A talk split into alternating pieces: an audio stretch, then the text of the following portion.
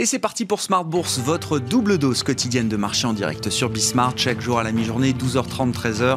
Et le soir, la grande édition pendant une heure à partir de 18h30. Au sommaire de cette édition de la mi-journée, des marchés qui sont euh, légèrement positifs en Europe, à mi-séance, dans le sillage d'une remontada spectaculaire hier des indices américains, avec le discours de Jérôme Powell qui a été le, le catalyseur de la remontée des indices euh, américains. Le Nasdaq clôture légèrement dans le rouge, mais on a vu le Dow Jones qui arrivait à, terminer positif après avoir perdu plus de 1% au cours de la, séance d'hier. Des marchés donc qui se montrent très résilients avec encore des résultats d'entreprise qui euh, marquent cette séance en Europe, des valeurs moyennes notamment qui euh, publient leurs résultats. C'est le cas de Fnac Darty ou encore Biomérieux qui sont les vedettes du jour au sein du, du SBF 120. Fnac Darty qui s'envole notamment de, de 10% et plus. Et puis sur le front macro, on notera la révision à la hausse des chiffres du PIB allemand pour le quatrième trimestre grâce entre autres à des effets de, de restockage. La première estimation donnait une légère croissance pour l'économie allemande de 0,1%. Le chiffre révisé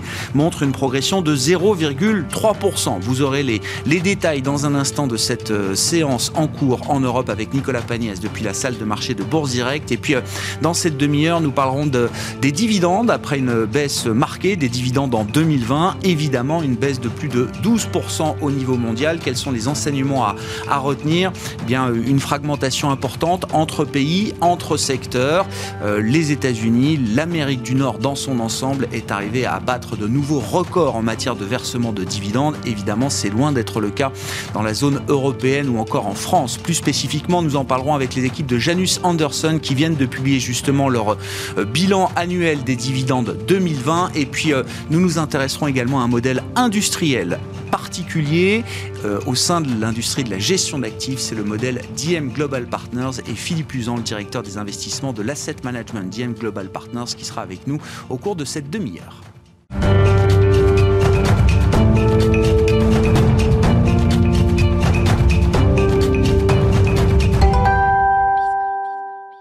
Mais d'abord, les infos clés du jour sur les marchés à mi-séance en Europe, c'est avec Nicolas Pagnès depuis la salle de marché de Bourse Direct.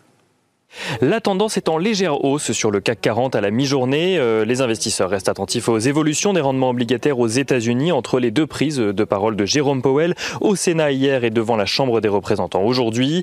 Euh, hier, Jérôme Powell a insisté sur le fait que la campagne de vaccination aux États-Unis alimente l'espoir d'un retour à des conditions euh, plus normales dans le courant de l'année. Il a également indiqué que si l'économie marque des signes de reprise, celle-ci reste encore fragile et inégale, notamment en ce qui concerne le marché de l'emploi. Un contexte dans lequel Jérôme Powell a assuré que la politique monétaire de la Fed resterait euh, accommodante aussi longtemps que nécessaire afin que l'économie américaine retrouve les niveaux d'emploi et d'inflation attendus. Euh, son discours devant la Chambre des représentants aujourd'hui euh, devrait être sensiblement le même. En attendant, les rendements obligataires restent à leur niveau d'hier. Aujourd'hui, aux États-Unis, le taux à 10 ans est aux alentours des 1,36%, tandis que celui à 30 ans est aux alentours de 2,2%. Une hausse dans laquelle Jérôme Powell veut d'ailleurs voir euh, un optimisme vis-à-vis de la reprise économique plutôt qu'un reflet des craintes inflationnistes. En Europe à présent, le PIB allemand progresse de 0,3% au quatrième trimestre 2020, une croissance légèrement plus forte que la première estimation qui tablait sur 0,1%, une remontée qui fait dire à l'Office des statistiques allemands euh, que le PIB euh, du pays s'est contracté de 4,9% euh, en première estimation sur l'année 2020. En France, le climat des affaires se dégrade en revanche pour le mois de février, souffrant de la situation dans les services et dans le commerce de détail. Il ressort à 90 points, soit 10 points de moins que sa euh, moyenne euh, mensuelle à 100 points. Sur le front du pétrole, à présent, euh, les cours restent stables. Le baril de Brent est aux alentours des 65,5 dollars à la mi-journée, freiné dans sa progression par une augmentation de la production aux États-Unis. Les stocks de brut ont en effet progressé d'un peu plus d'un million de barils la semaine dernière, alors que le pays commence à retrouver une situation normale à la suite de la vague de froid qui a immobilisé plusieurs raffineries ces derniers jours. Plusieurs producteurs texans ont pu restaurer jusqu'à 80% de leur production. Du côté des valeurs à suivre à présent à la Bourse de Paris, Worldline fait état d'un chiffre d'affaires de 2,75 milliards d'euros en 2020, en repli de 4,6%. Le spécialiste des paiements affiche cependant une marge d'excédent brut opérationnel en hausse de 25% environ sur la période. Pour 2021, Worldline anticipe un rebond de sa croissance organique avec notamment une contribution positive de 66 millions d'euros à son EBO, euh, une contribution qui viendrait d'Ingenico, euh, racheté l'année dernière. Accor annonce une perte nette de 2 milliards d'euros environ, un recul en lien direct avec les nombreuses fermetures imposées au groupe pour faire face à la pandémie de coronavirus. Le groupe hôtelier a cependant euh, noté des signes de reprise en Asie, euh, au Moyen-Orient, en Afrique ou en Amérique du Sud euh, au quatrième trimestre 2020. Fnac Darty affiche en 2020 un chiffre d'affaires en hausse de 0,6% à 7,49 milliards d'euros, grâce notamment à une progression de 55% de ses ventes en ligne. les ventes en ligne qui ont justement représenté environ 30% du chiffre d'affaires du groupe en 2020, un niveau que Fnac Darty souhaite pérenniser d'ici à 2025, à en croire son nouveau plan stratégique. Et on finit avec Solvay, Solvay qui annonce une baisse de 42,5% de son résultat en 2020 à cause de la crise sanitaire, mais Solvay qui se félicite d'avoir enregistré un flux de trésorerie disponible record sur l'année. Euh, le groupe relève d'ailleurs son objectif d'économie d'ici à 2024 et annonce prévoir de nouvelles sections d'actifs. Nicolas Pagnès, euh, depuis la salle de marché de Bourse Direct, avec nous en fil rouge tout au long de la journée sur Bismart.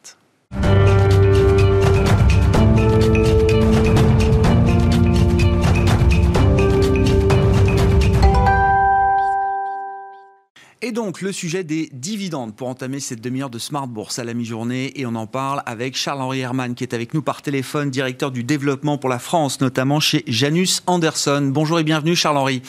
Merci beaucoup euh, d'être avec nous. Ça y est, on a la vue globale des, euh, des dividendes mondiaux pour l'ensemble de l'année 2020. Quels sont les enseignements qu'il faut retirer? On parle évidemment d'une baisse des dividendes qui est légèrement supérieure à 12%, je crois, au niveau mondial, euh, Charles-Henri. Mais je le disais déjà en, en, en présentation, sans doute que ce chiffre euh, euh, reflète une, réalité très différente entre pays, entre secteurs. Mais si on a la, la big picture avec vous pour commencer, Charles-Henri, quels sont les enseignements que vous retirez de cette année particulière sur le front du versement des dividendes? Oui, rebonjour Grégoire, merci de me recevoir.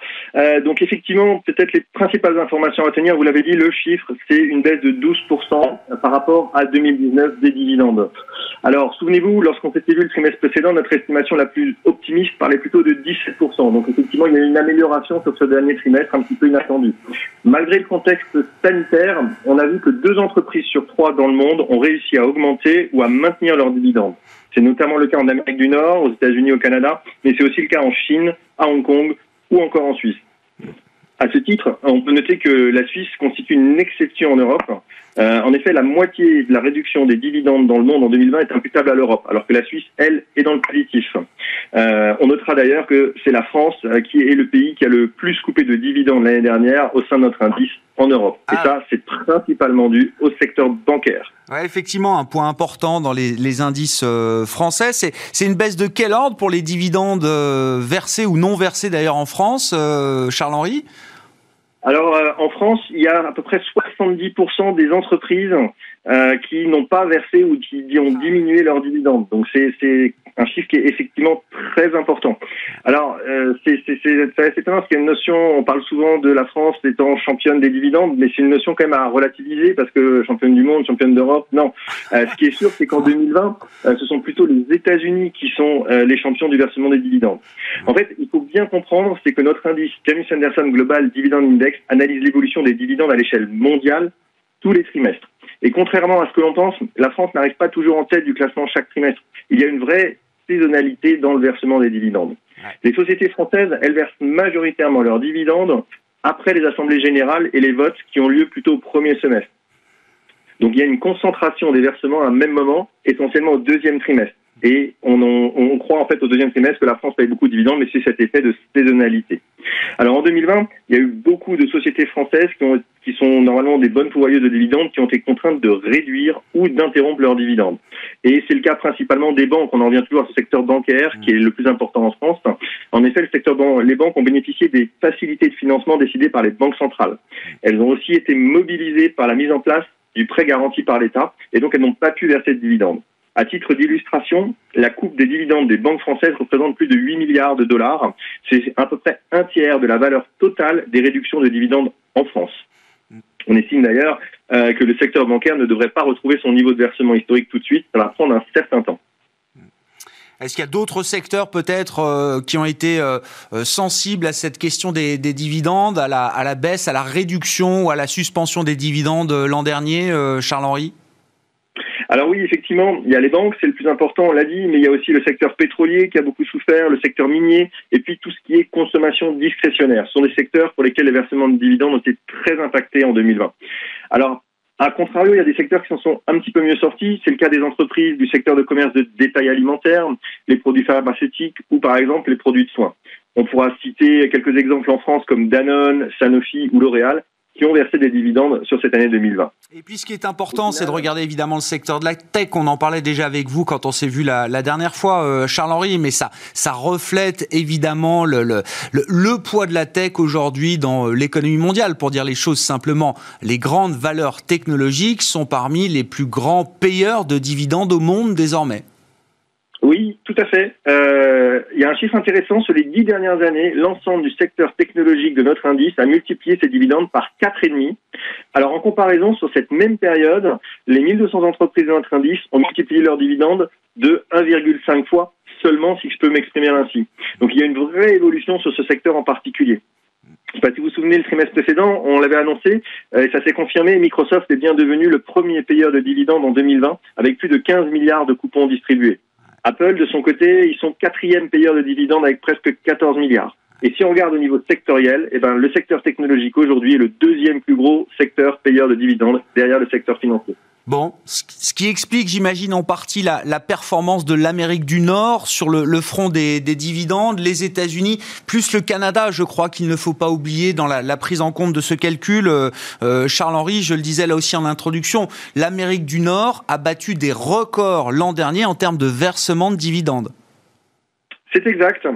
Alors, si on compare les grandes places financières du monde, je les disais, l'Espagne et la France c'est celles qui ont le plus réduit leurs dividendes. 70% des entreprises ont procédé à des réductions. Maintenant, si on regarde outre-Atlantique, on observe que le Canada, seulement 9% des entreprises ont procédé à des baisses de dividendes. Alors vous allez me dire, le Canada, c'est vrai, ils ont été un peu moins touchés par la pandémie. Oui, mais de manière plus générale, les autorités de réglementation nord-américaines ont été moins regardantes que les régulateurs européens envers la politique de distribution, et notamment du secteur bancaire outre-Atlantique. Mais ce n'est pas la seule raison. Euh, en Amérique du Nord, s'ils s'en sont bien sortis, c'est principalement parce que les entreprises ont choisi de suspendre ou de réduire leur programme de rachat d'actions afin de conserver leur liquidité et de protéger leurs dividendes. Euh, on pourra citer deux exemples, AT&T ou McDonald's, qui ont euh, justement diminué ce programme de rachat d'actions pour faire cela. Mais on parle beaucoup de l'Amérique du Nord, qui a bien résisté, c'est vrai, mais il n'y a pas que. En Asie, on pourra noter par exemple la Chine et Hong Kong. Ce sont des pays dont les entreprises ont réussi à maintenir ou à augmenter leurs dividendes en 2020.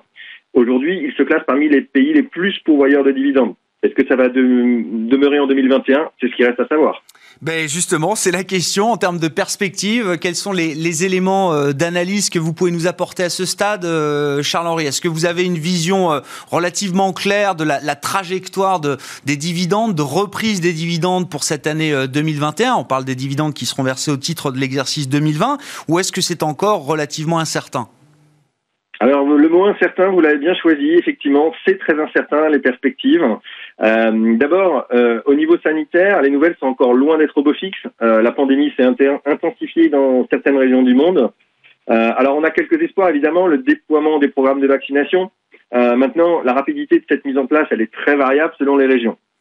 Dans ce contexte, c'est très difficile de faire des prévisions. Néanmoins, euh, nous pensons que le, premier trimestre 2021 sera marqué par une baisse des versements des dividendes par rapport au premier trimestre 2020.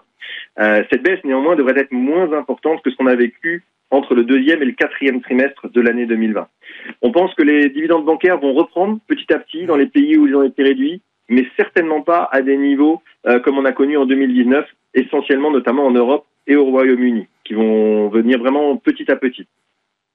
Ensuite, euh, il y a les régions du monde qui ont fait preuve de plus de résilience en 2020. Euh, bah, on pense qu'elles euh, vont être susceptibles de poursuivre sur cette voie en 2021. Euh, maintenant, certains secteurs continueront à éprouver de grandes difficultés, notamment jusqu'à la réouverture complète des économies. Alors pour 2021, nous pensons que l'Asie-Pacifique, la Suisse, le Japon et évidemment les États-Unis devraient être les zones les plus résilientes. Enfin, peut-être euh, pour terminer, euh, je donnerai quelques chiffres sur nos estimations 2021. Dans notre scénario le plus favorable, on estime que les dividendes devraient croître d'environ 5%. Et dans notre scénario le plus défavorable, ils pourraient subir une baisse de 2% pour la, globalité de l'année. Ce qui est intéressant hein, en conclusion, euh, Charles-Henri, je trouve à chaque fois à travers cette étude des, dividendes, quand on regarde les grandes masses telles que vous les présentez chez, Janus Anderson, je trouve que c'est très cohérent avec la, la, la, marge du monde économique d'une certaine manière, Charles-Henri. Hein. Oui, oui, il y a un lien, il y a un lien, il y a un lien complet. On le voit au niveau boursier, on le voit au niveau des, indices boursiers, on le voit au niveau des dividendes, on le voit aussi au niveau des politiques qui ont été mises en place.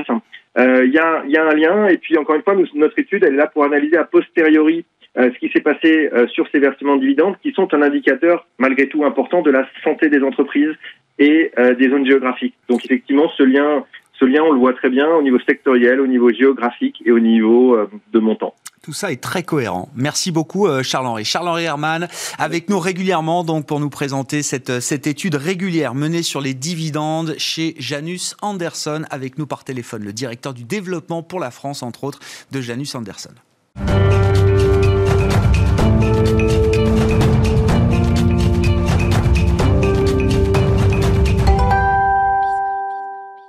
Et on en vient à parler du modèle industriel d'IM Global Partners dans le monde de l'industrie de la gestion d'actifs. Et Philippe Usan est à mes côtés en plateau, le directeur des investissements pour l'asset management d'IM Global Partners. Bonjour et bienvenue euh, Philippe. Bonjour. Expliquez-nous effectivement ce modèle assez euh, unique en Europe en tout cas qui consiste alors d'un côté à investir dans des sociétés de gestion et de l'autre à distribuer des mandats de gestion à des équipes de gérants que vous sélectionnez et à qui vous confiez eh bien justement euh, une partie des fonds euh, euh, qui vous sont confiés par, par vos clients, Philippe. C'est exactement ça. Donc IM Global Partners, c'est un réseau qui connecte des boutiques de gestion active spécialisées complémentaires avec les besoins de nos clients en Europe et aux États-Unis. Et effectivement, on a trois métiers. Euh, le premier, c'est d'analyser et d'investir, toujours de façon minoritaire, donc dans des sociétés de, gestion.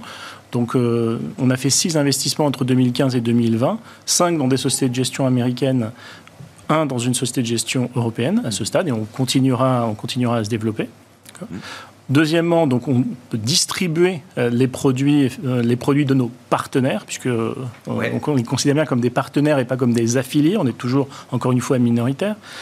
et depuis, en particulier l'année dernière, on a maintenant une troisième activité d'asset management dans lesquelles nous développons nos fonds à notre propre marque, donc en reprenant une SICAV qui s'appelle Oyster, une SICAV luxembourgeoise, et dans lesquelles effectivement nous avons redistribué en fonction de, des, on va dire des, des éléments de analyse du track record passé, un certain nombre de mandats de gestion, certains à nos partenaires, d'autres à des sociétés de gestion avec lesquelles nous n'avons pas de lien capitaliste. Oui, l'exemple, alors euh, Zadigam, hein, c'est la société de gestion dans laquelle vous avez investi en Europe, c'est ça, euh, Philippe Exactement, c'est euh, un, un, partenariat qui date du début de l'année 2020. Et effectivement, Zadig est par exemple spécialisé en action européenne. C'est notre partenaire en action européenne. Et donc, quand on a retravaillé Oyster, on a réattribué les mandats en action européenne Zadig sur trois stratégies euh, différentes, la plus, le plus important étant sur euh, Sustainable Europe dont vous parliez avec Louis Exactement, il y a quelques jours. qui est venu, euh, qui est venu il y a, il y a, quelques jours.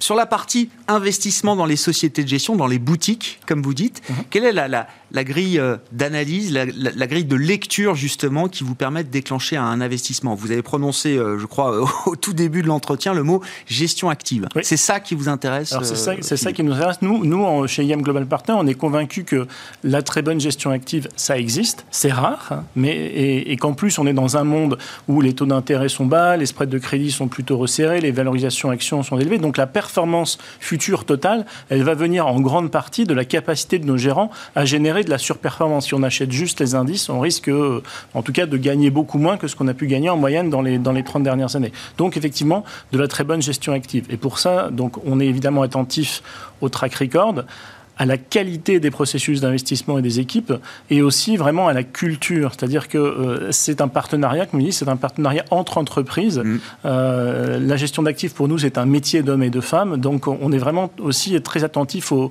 valeurs, euh, à l'esprit d'équipe. On n'achète pas une société qui serait, on va dire, un one-man show.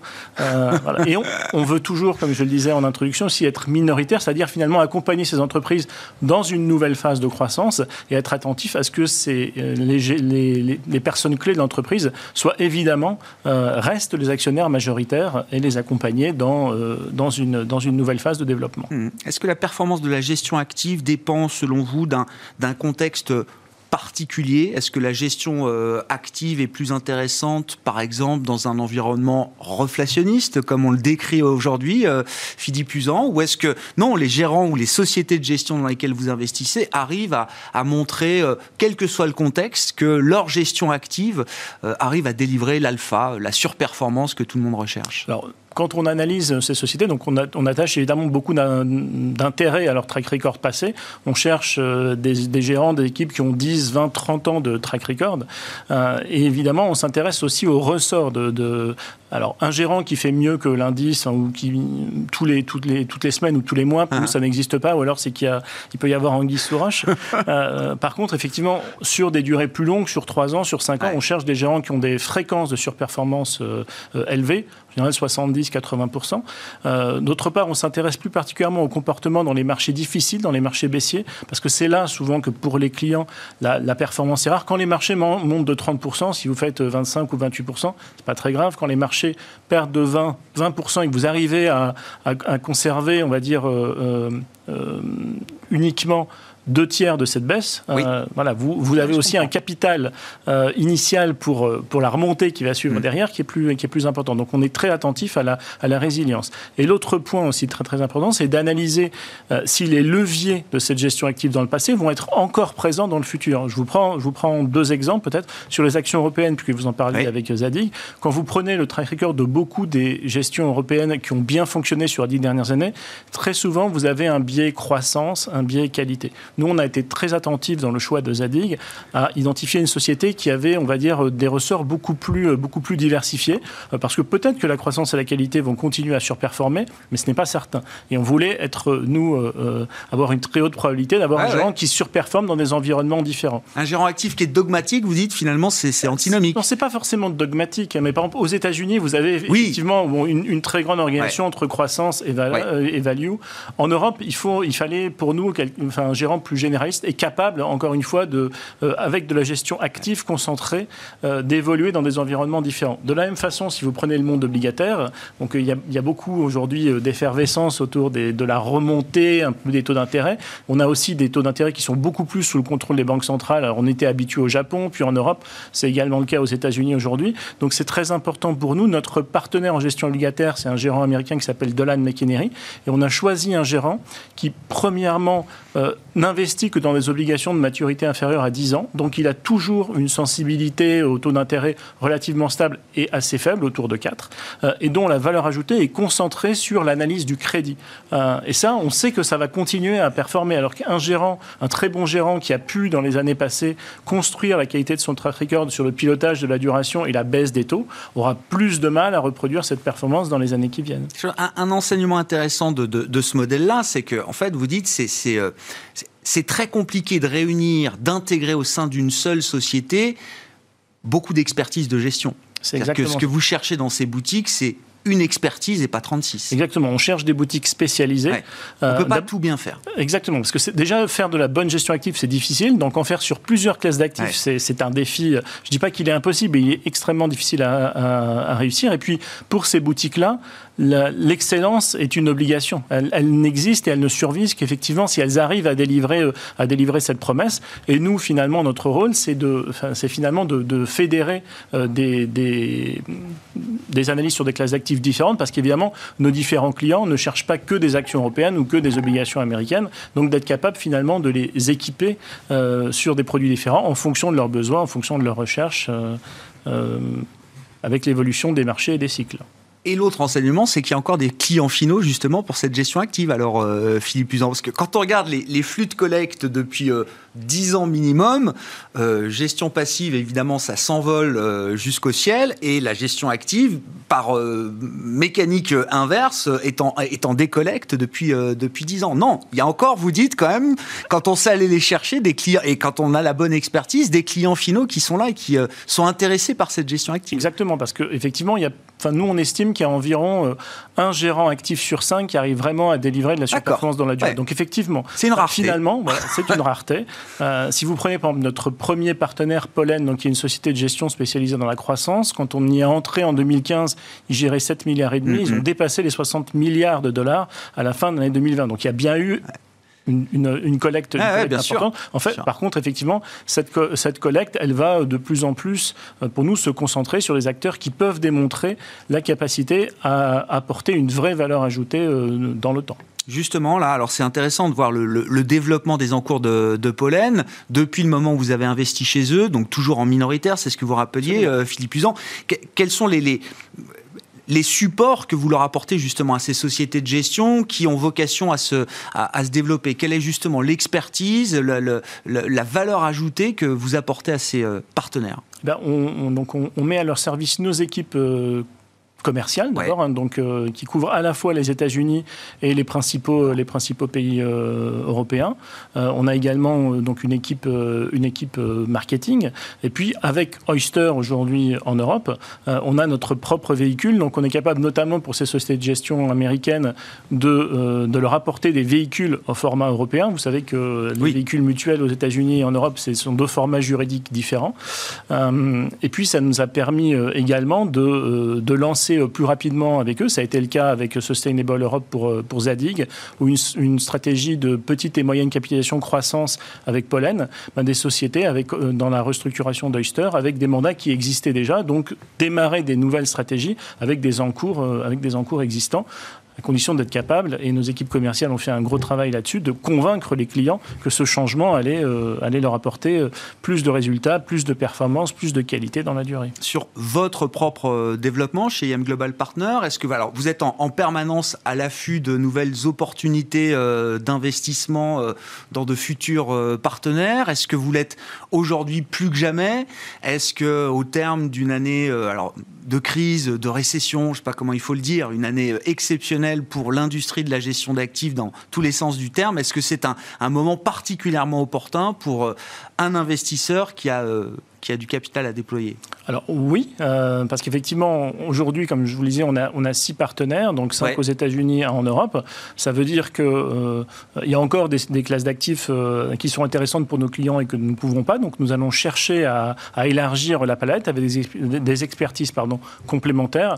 On vise à avoir 10 à 12 partenaires à horizon 2022-2023. de la même façon, ce qu'on a fait en, en, étant capable de déployer des produits à notre propre marque en Europe avec Oyster, on cherche à le faire également aux États-Unis. Quand vous dites une dizaine d'expertises, c'est quoi? On a parlé des actions euh, européennes avec la thématique ESG, il y a de l'obligataire, c'est quoi les expertises dont vous disposez aujourd'hui, celles que vous recherchez? Alors aujourd'hui, on a donc euh, Pollen sur les actions croissance, on a Char sur les actions value, Zadig sur les actions européennes, Dolan McHenry sur les obligations crédit américaines, et on a également deux gérants alternatifs, Sirios qui fait du long short, euh, et un gérant qui s'appelle DBI qui fait de la réplication de stratégies alternatives. donc vous voyez par exemple, on n'est pas sur les actifs émergent aujourd'hui. Voilà. Euh, donc ça fait évidemment partie de notre domaine de recherche. Le marché américain hein, obligataire est aussi euh, très vaste. Hein. donc il y, a des segments qu'on ne, qu'on ne couvre pas. Euh, d'allocation d'actifs. Voilà. Il y a donc il y a, nos, équipes, nos équipes de recherche d'investissement, on, voilà, on travaille beaucoup et ont un pipeline nourri.